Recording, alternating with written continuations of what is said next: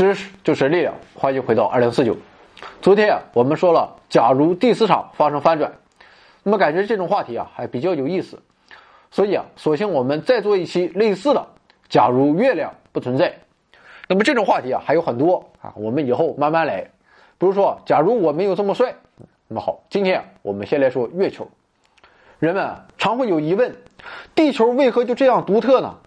一开始人们认为啊。是水使得地球独一无二，但现在啊，小朋友们都知道木卫二和土卫二上存在着大量的水。我们也在太阳系之外发现了很多系外行星，那么这其中啊，也有很多也还有可能有水的存在，甚至某些星球，人们猜测它本身就是一个大水滴。那么是由于地球有大气吗？当然也不是，金星的大气啊，比我们不知道高到哪里去了。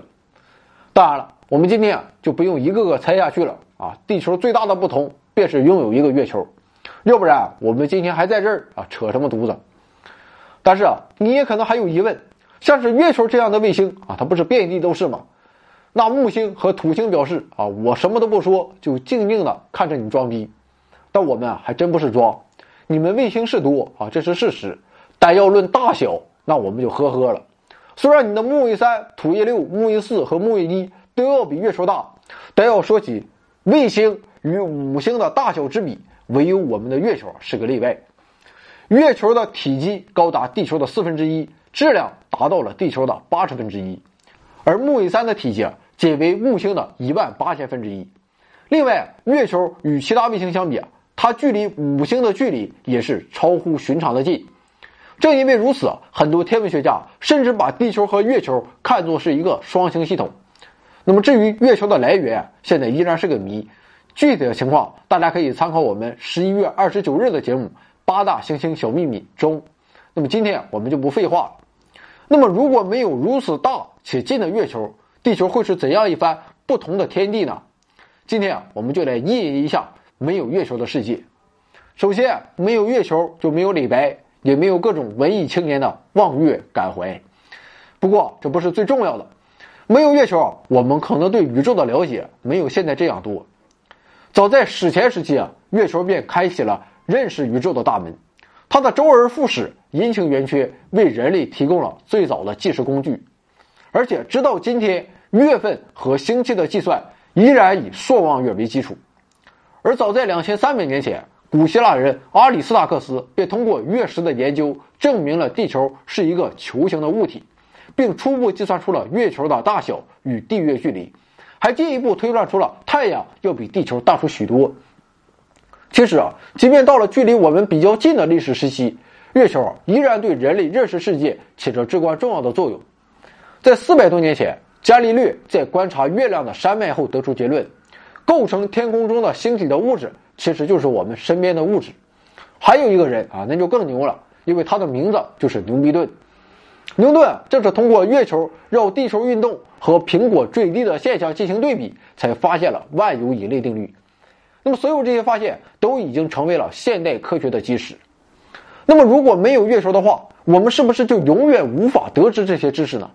当然不是。不过，假如没有月球，我们人类啊要想获得今天的成就，恐怕要难得多。其实啊，上面说的还是乐观的情况，因为如果没有月球的话，人类以及现在地球上的其他哺乳动物甚至不会出现，还谈什么认识宇宙呢？我们知道，在两亿年前到六千五百万年前的漫长历史时期中，恐龙统治着地球陆地。那么，迫于恐龙的淫威啊，我们的祖先只能选择在夜间进行捕食等活动。但问题在于，夜间活动是一项十分艰巨的任务。好在地球的夜晚有很长的时间会伴有月光。于是啊，就在这样的环境下，我们的祖先经过一代又一代的积累，逐渐进化出了夜视的能力。所以啊，如果没有月球的话，早期哺乳动物在强大的恐龙面前，恐怕不会有进一步发展的可能性。正是由于月球的存在，才让我们在弱肉强食的自然法则下获得了卑微的生存机遇。最终，在六千五百万年前，当不可一世的恐龙灰飞烟灭之时，哺乳动物抓住了机会。并一直走到了今天。不过，也许我们刚才说的也是在这瞎操心，因为如果没有月球的话，地球将不存在季节的变化。那么，在这样的环境中，恐龙，甚至是复杂生命都不会出现。我们知道，由于受到相互之间引力的影响，太阳系的各个行星都存在着一定的自转倾角。比如说，火星现在的自转倾角为二十四度，与地球相似。但不同的是啊，火星的自转倾角它是会变化的。那么数千万年后，火星的这一角度有可能变为六十度啊，或者是变成二十度。如果地球也发生这样事情的话，那么早晚有一天，地球将变成横躺的姿态。那么这将使得地球的季节变化彻底消失，一面在几千万年的时间中朝向太阳，变为酷热的地狱；另一面则将在几千万年的时间中长期背离太阳，变为冰封的世界。如果早期地球诞生出生命的话，那么在这样的环境中，细菌也许会熬过来，但植物和动物的出现无异于天方夜谭。那么地球的自转倾角为什么没有发生这样的不断变换呢？答案正在于月球，地月之间的相互作用，使得地球自转轴始终得以维持安全的平衡。又或者说，我们刚才还是过分乐观了，因为如果没有月球的话，地球甚至可能连生命都出现不了。那么，在地球和月球的形成初期，地月之间的距离还不到现在的一半，这使得海潮潮位要比现在高出几十倍，而且由于当时的地球自转更快。涨潮的频率也要比现在更高，所以啊，大陆几乎每隔三五个小时就要遭受一次海啸般的潮汐冲击，汹涌海浪的持续洗刷迅速侵蚀了海岸岩石，溶解了大量的矿物盐以及由陨石和彗星带来的含碳有机物。那么这些物质使得原始海洋中的淡水转变成了孕育生命的宝库。一些科学家甚至认为啊。潮汐的循环为大分子链的形成提供了必要的能量，而蛋白质或基因载体 DNA 正是脱胎于大分子链。那么，以上说的是月球对地球生命的影响。同样的，月球对地球环境的影响也是深远的。你可能想不到的是，假如没有月球，地球可能连一棵大树都没有。那么，月球又与地球大树它有个毛关系呢？难道有了月球才困得住砍树的吴刚吗？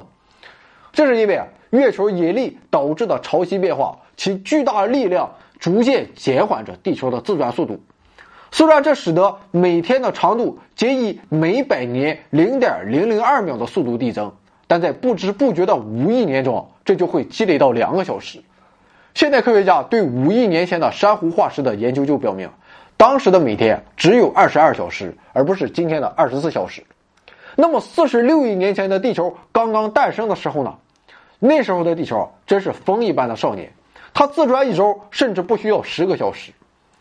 当然了，没有月球的存在，地球自转速度最后还是会减慢的，因为太阳也会引起潮汐的变化，但太阳对潮汐的影响要远远弱于月球。所以啊，如果没有月球的话，恐怕我们现在还过着十二小时一天的日子，那上下班真是折腾死了。刚睡四个小时就起来上班，上四个小时班又得往家跑。当然了，这倒是无所谓。如果人类出现的话，想必完全可以适应。不过这不是最严重的事情。那么由于高速自转的缘故，地球的大气层会产生持续的风暴，风速最高可达每小时二百公里。在这样的条件下，没有一种植物可以进化出高于草坪短草的高度。所以啊，我们也就更不知道大树它是何方神圣了。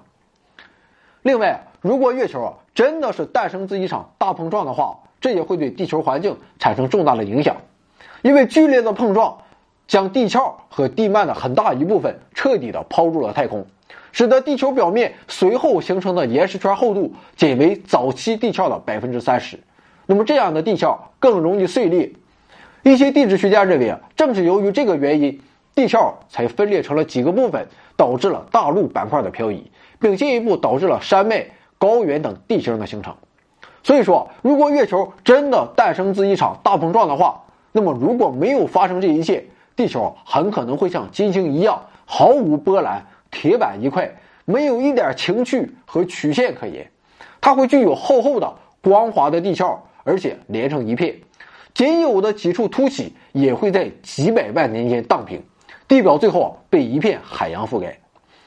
那么好了，今天啊，关于假如没有月球的话题啊，我们就说这么多啊，没有什么可总结的。月球啊，就是地球的幸运星，最后，还是念一句诗啊，得了：“明月几时有？把酒问青天。不知天上宫阙，今夕是何年？”从量子涨落到平行时空，从酸碱中和到反应平衡，从八大行星到宇宙演化，从细胞分裂到物种生存，从古希腊哲学到后现代主义，从中国走向世界，从过去回到未来。欢迎来到二零四九。